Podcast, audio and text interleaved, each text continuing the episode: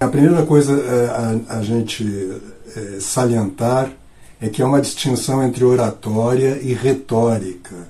Muitas vezes se usa oratória no sentido mais amplo, incluindo retórica aí, e, a, e retórica em geral se, no sentido mais específico mesmo, que é a construção do discurso. Não é? Como é que, é, dependendo do objetivo do discurso, né, da situação do discurso, do sentido, do conteúdo do discurso, quais são as regras de construção desse discurso, e mesmo as regras relacionadas às expressões e etc. Ou seja, a retórica é propriamente a ciência da construção, da composição do discurso. E a oratória, no sentido próprio da palavra, refere-se à condição, vamos dizer, corporal, material do discurso. Né? E, portanto, ela, é, ela está muito, essencialmente ligada ao que eu venho ensinando no campo da fala. Né? E, portanto, o, o curso Encontre Sua Própria Voz, somado ao leitura em voz alta, na verdade, ele é uma introdução, ou ele pode ser servir como uma introdução à oratória, é?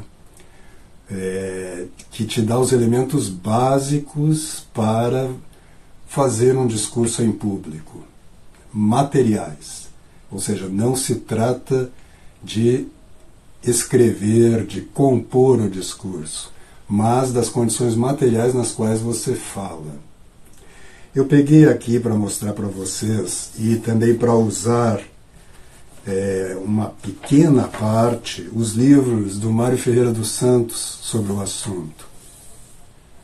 É, que são, são três volumes. Né? Nós temos a Técnica do Discurso Moderno, Técnica do Discurso Moderno, depois o Práticas de Oratória, que seria o terceiro, acho que da série, né, por ordem, e este que eu vou usar um trecho chamado Curso de Oratória e Retórica.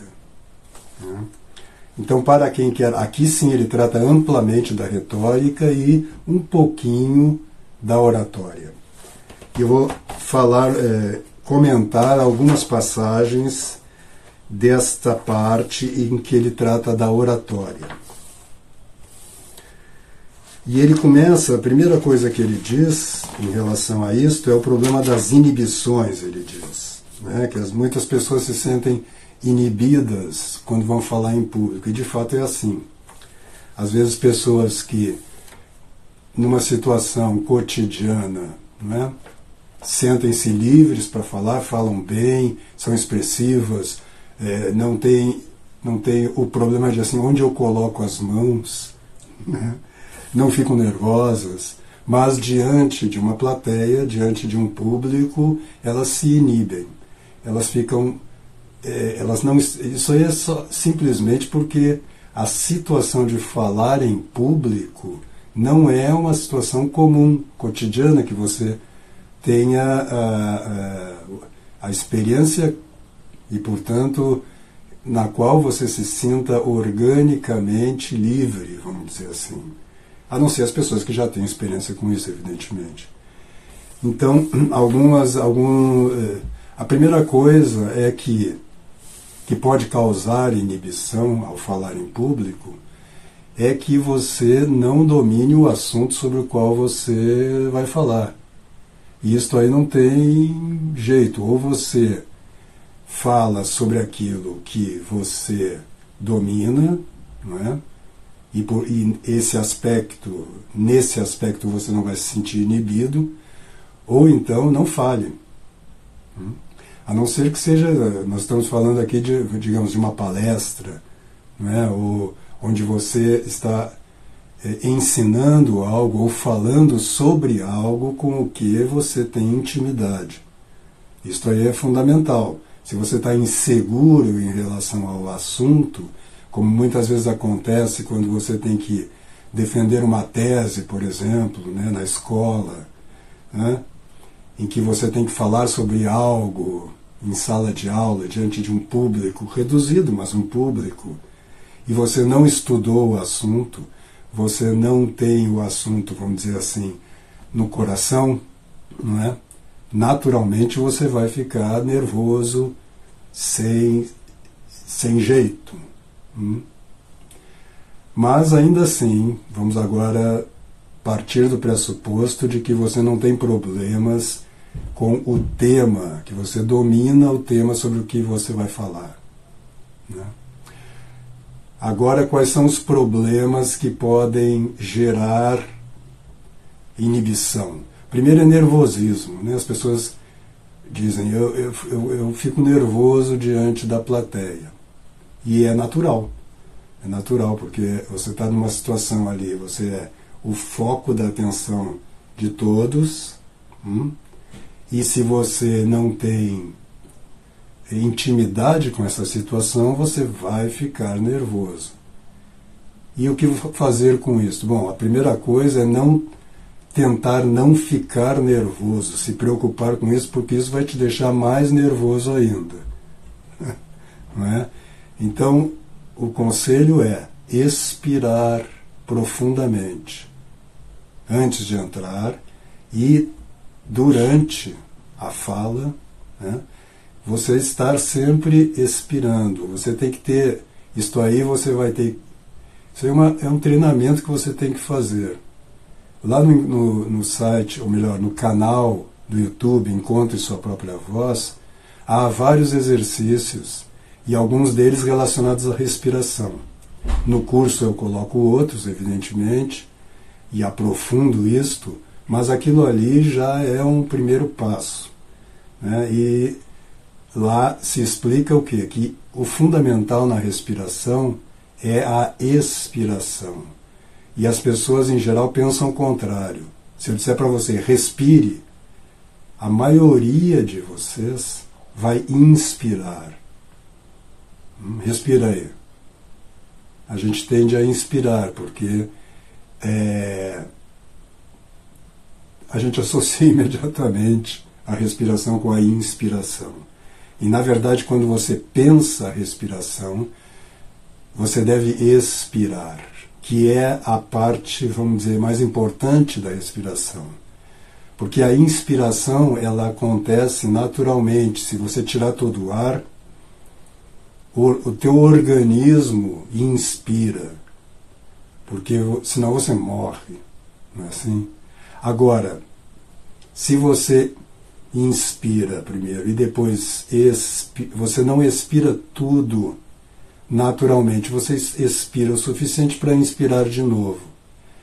Então é necessário que você faça um exercício básico que é expirar, tirar o ar. Você pode imaginar que seu pulmão ocupa desde os ombros até um pouco abaixo do umbigo. Né? E você vai tirar o ar dos ombros, tirar do peito, expirar pode ser soprando, até contrair a musculatura abdominal e tirar todo o ar. Aí a inspiração acontece naturalmente aqui, é, um pouco abaixo, três dedos abaixo do umbigo, né, no que os chineses chamam de Tanchen, né, nesse centro abaixo do umbigo aqui. É aqui, aqui que começa a respiração. E aqui nós entramos em outro hábito mal adquirido, né? um outro mau hábito adquirido, que é a pensar a inspiração com o peito. A inspiração começa no abdômen, neste ponto que eu apontava. Pegue um bebê respirando, você vai ver que ele respira com o abdômen e não com o peito. Você deve encher o abdômen e aí encher o peito. É óbvio que você não pode estar se preocupando com a sua respiração no momento de falar em público. Né? Isso vai atrapalhar tudo. Hum? Então você tem que ter já essa respiração, vamos chamar assim, normal, saudável, orgânica, já incorporada. Então você deve fazer esse exercício pouquíssimas vezes, como todos os exercícios que eu aconselho, hum, porque trata-se de você mudar hábitos, de você aos poucos incorporar um padrão. Então exercite-se todo dia um pouquinho, expirando profundamente.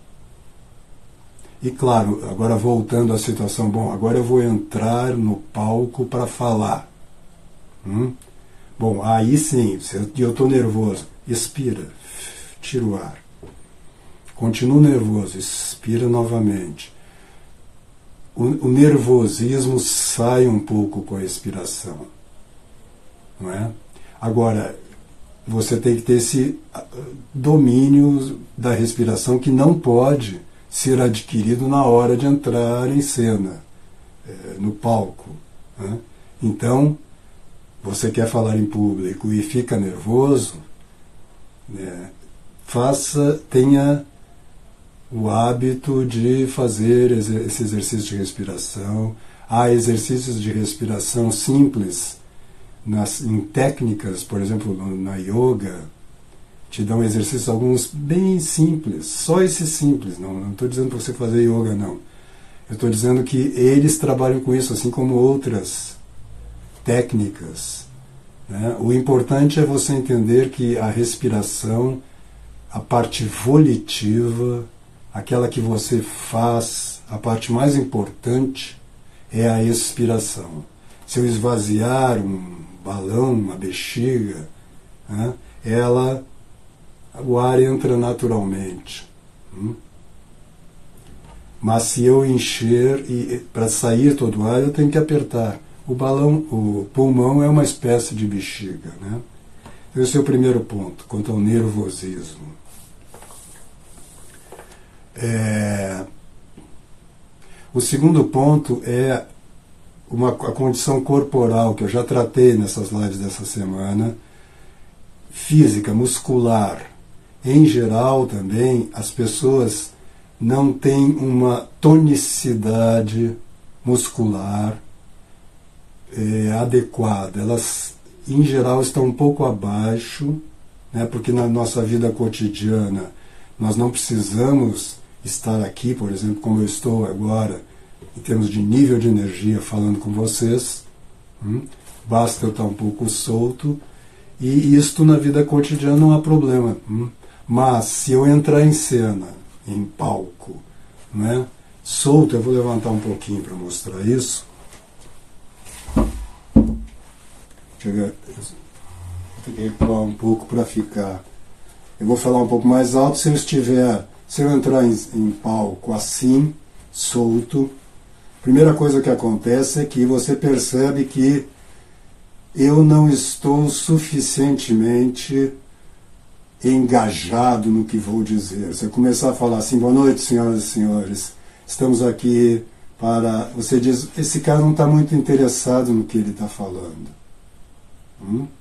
Se eu disser, boa noite, senhoras e senhores, estamos aqui para falar. Do... Você diz, bom, ele está interessado. Isto depende só de uma qualidade muscular. Hum? que também você não adquire de um dia para outro. Geralmente, aqui entra um segundo ponto sobre o qual eu venho insistindo, que é nós ao longo dos nossos, da nossa vida vamos adquirindo tensões que se tornam como que cristalizadas. Bloqueia, essas tensões bloqueiam o fluxo da energia no corpo. Geralmente ombros, lombar, mas também às vezes no braço. Né? As pessoas tensionam quando você está é, nervoso, irritado com alguma coisa, você tende a tensionar. Hum? Essas tensões, algumas delas vão se localizando é, em zonas do seu corpo e bloqueiam o fluxo de energia. Né?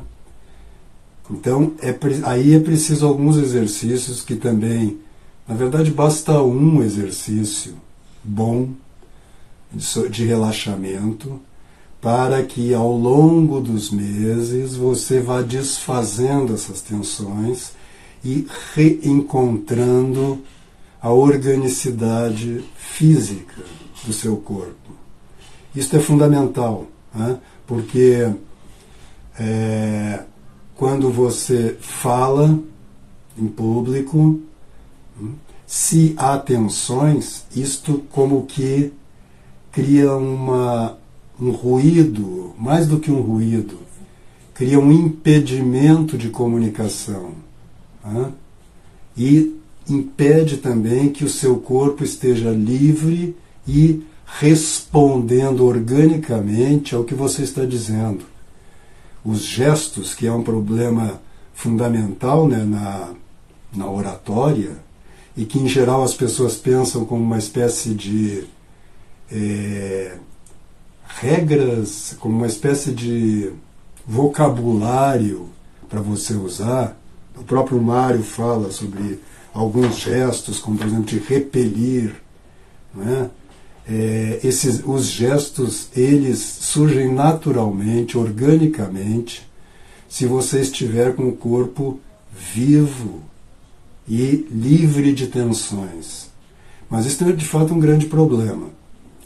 Então, nessa live, falando rapidamente sobre isso, o que eu posso dizer é que você deve cultivar durante algum tempo, duas, três vezes por semana, fazer um exercício de relaxamento simples, deitado no chão, de tal maneira que você vai diluindo essas tensões e adquirindo uma eh, organicidade física melhor.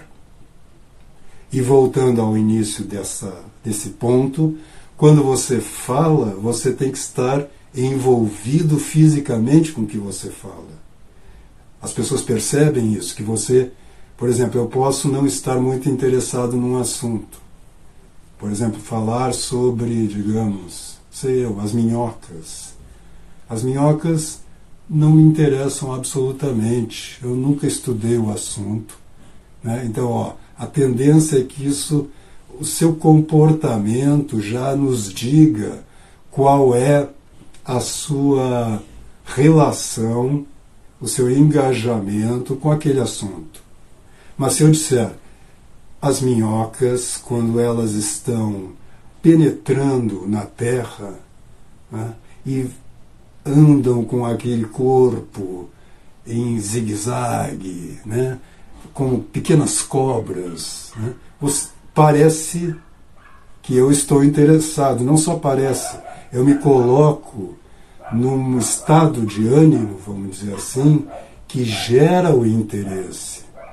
E isto depende da qualidade física em que eu estou, em que eu me coloco. Hum?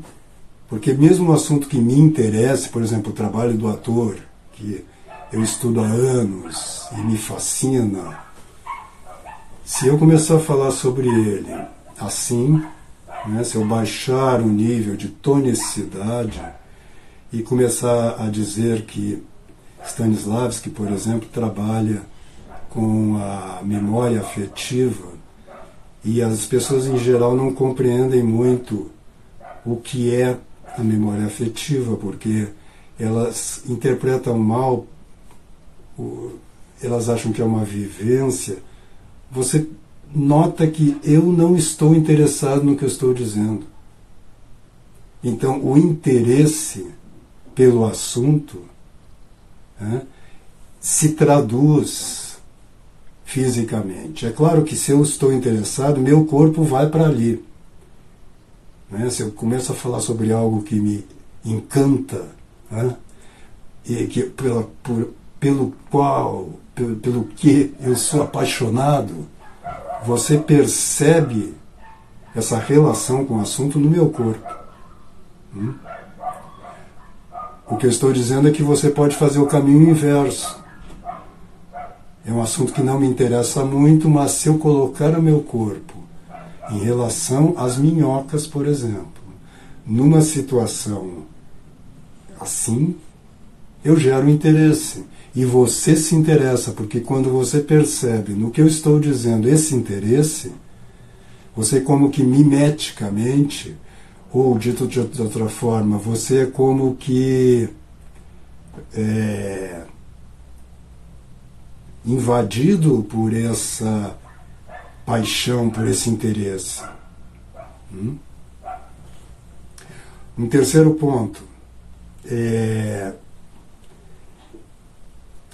o, é, o medo de falar. Né? Quando você está com medo, hum, o que acontece? Geralmente, e aqui eu estou ligando né, os dois pontos anteriores, não bem a inibição, o nervosismo, mas agora o medo, né?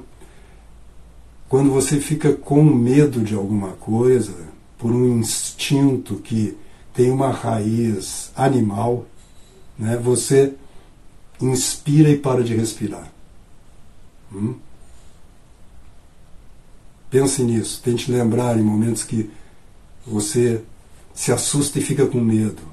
A tendência é você inspirar e bloquear os movimentos. Hum?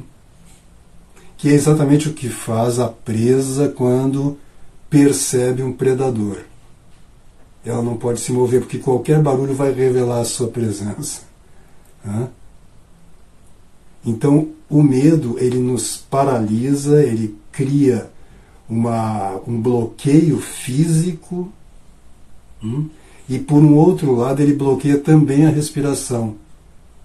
Então ele, ele interfere nesses dois pontos fundamentais de uma boa oratória, que é né, você estar organicamente, muscularmente vivo e livre e, em segundo lugar, respirando bem.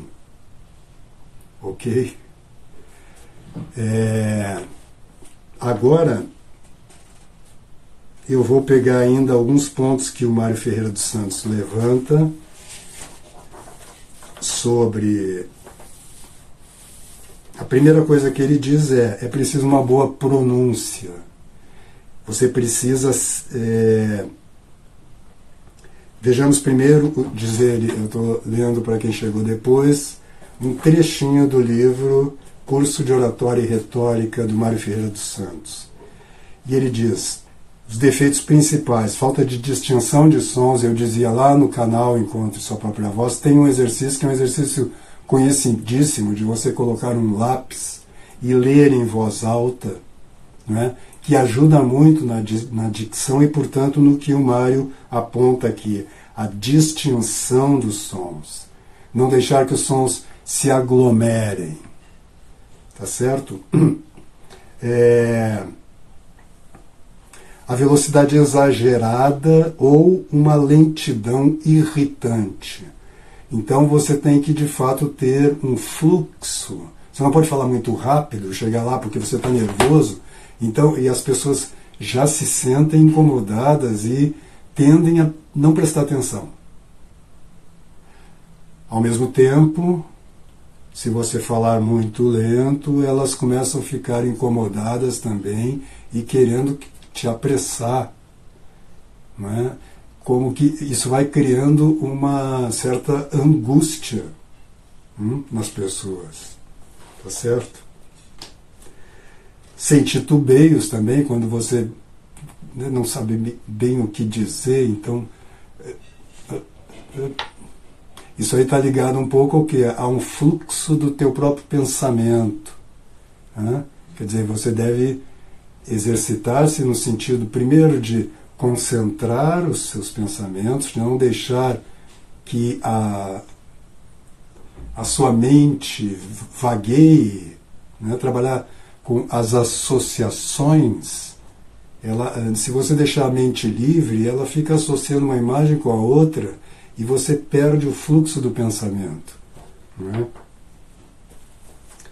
E depois, dando um salto aqui, ele fala sobre o ritmo, retomando a questão não só da velocidade, Eu já chamei a atenção aqui, falando sobre poesia, que não podemos confundir, e as pessoas misturam às vezes esses conceitos, velocidade com ritmo. Né? Então, deve, eh, o ritmo ele deve ser é, or, orgânico, quer dizer, uh, e rico. Não é? Você não deve manter a mesma divisão falando o tempo todo, porque essa divisão. Hum? Mas você não precisa pensar isso materialmente, porque o próprio discurso, as próprias palavras, elas já estabelecem um ritmo. Então a dificuldade maior é você ter uma espécie de ouvido sensível para os ritmos. E você adquire isso lendo poesia em voz alta. Os grandes poetas da língua. Não adianta você ler uma tradução razoável de uma poesia, porque isso não vai adiantar. Então, você deve ler os grandes poetas da língua portuguesa em voz alta, procurando absorver não só o som das palavras, mas os ritmos que são escandidos em geral pelos versos, não é? e perceber como é que aquele ritmo chega em você, o que ele traduz. Tá certo? Então o próprio Mara Ferreira dos Santos é, sugere a leitura de versos em voz alta para que você vá adquirindo a noção do ritmo. Ok? Também ele, ele lembra que é preciso uma certa variação, né? você não deve manter a mesma velocidade o tempo todo, mas o próprio assunto, quer dizer, nós estamos chegando já ao final da live, e, e para sintetizar esses vários aspectos que você lê em regras sobre oratória, em geral, são é, compreendidos intuitivamente se você tiver estes elementos básicos que eu apontava: um corpo livre de tensões, uma capacidade de estar engajado fisicamente diante dessa plateia, né? É, uma respiração é, boa, rica, ampla, né? porque a respiração, inclusive, vai é, te. É, não é.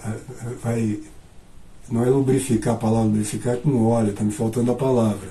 Ela vai arejar o seu cérebro, vai purificar né, os neurônios, né, de tal maneira que você vai ter mais. É, sua imaginação vai trabalhar melhor, seu pensamento vai trabalhar melhor.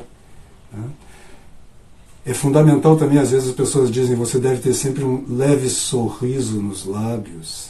Ah, ok, mas de novo é um, uma indicação um pouco exterior.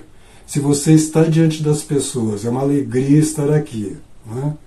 Quer dizer, você não, se você vai dar uma palestra e você está incomodado, bom, você está na situação errada. Você está num estado de ânimo inadequado. Não importa por que você está incomodado. Talvez até você queira dar a palestra, mas alguma coisa te aconteceu que te incomodou. Bom, de novo você tem que colocar seu corpo. Né? Não adianta você pensar coisas, ah, pensar numa coisa alegre, que é o assunto que eu trato lá, um dos assuntos, né, sobre a arte do ator. Mas colocar sua musculatura na condição que ela fica quando você está alegre, bem disposto, pronto para começar alguma coisa que lhe agrada. Hum? Então, senhoras e senhores, é um prazer estar aqui. Seus gestos vêm naturalmente. Aí a gente poderia falar é, mais, pro, mais detalhadamente sobre a questão dos gestos. Né? Você vê que os próprios gestos, e aqui, como eu estou falando é, de oratória, eu estou, vamos dizer, enfatizando um pouco o meu gestual, Então, esta própria live, ela pode ser um exemplo de como o gesto, ele, vamos dizer, vem quase naturalmente. A expressão mais correta seria vem organicamente do que você está dizendo. Porque você não falaria, por exemplo, eu estou cansado disto, né? com um gesto amplo, por exemplo, eu estou cansado disto. Né? Você falaria isso talvez dizendo, eu estou pedindo e nada vem. Né? Ao mesmo tempo, aqui você não vê meus braços, mas dá para imaginar. né? Se você disser, eu estou dizendo, eu estou lhe avisando, por exemplo. Né? E se você usar esse gesto para dizer algo completamente distinto, como é, numa praia é preciso ficar aberto e respirando, e eu, você diz assim, isso não, não, não está adequado, não, não orna. Então, se você tiver uma musculatura organicamente livre e consciência corporal, os gestos surgem naturalmente hum, e vão se enriquecer na medida em que você exercitar isto. Então, é claro, se você é um orador, se você é um advogado, ou um palestrante, é, ou um professor, hum, o exercício disto, levando em conta essas dicas que eu coloquei aqui, né, e fazendo esses preliminares, vamos dizer assim, né, que é conseguir um relaxamento muscular adequado, né, saber colocar engajado, é, isso significa, é, já é meio caminho andado. O outro é o domínio da respiração. Então, espero que essas dicas tenham sido de proveito para vocês. Aproveitem a, a, venda dos cursos que termina na terça-feira meia-noite, é, sem um tempo determinado ainda para o retorno. Nós voltaremos com eles nesse novo site, mas vai demorar um pouco. Então, muito obrigado pela presença de todos e até a próxima live. Não deixem de. Infelizmente, hoje não consegui assistir, mas agradeço as lives Olha, ela, essa live vai ficar ainda online até amanhã à noite e depois eu vou publicá-la no meu, é, no, meu, no meu canal do YouTube. Então, uma boa noite a todos, fiquem com Deus e até a próxima. Se tiverem é, assuntos que os interesse para lives, mandem uma mensagem que eu vou procurar fazer algumas lives sobre eles, tá bom? Até logo e que Deus os abençoe.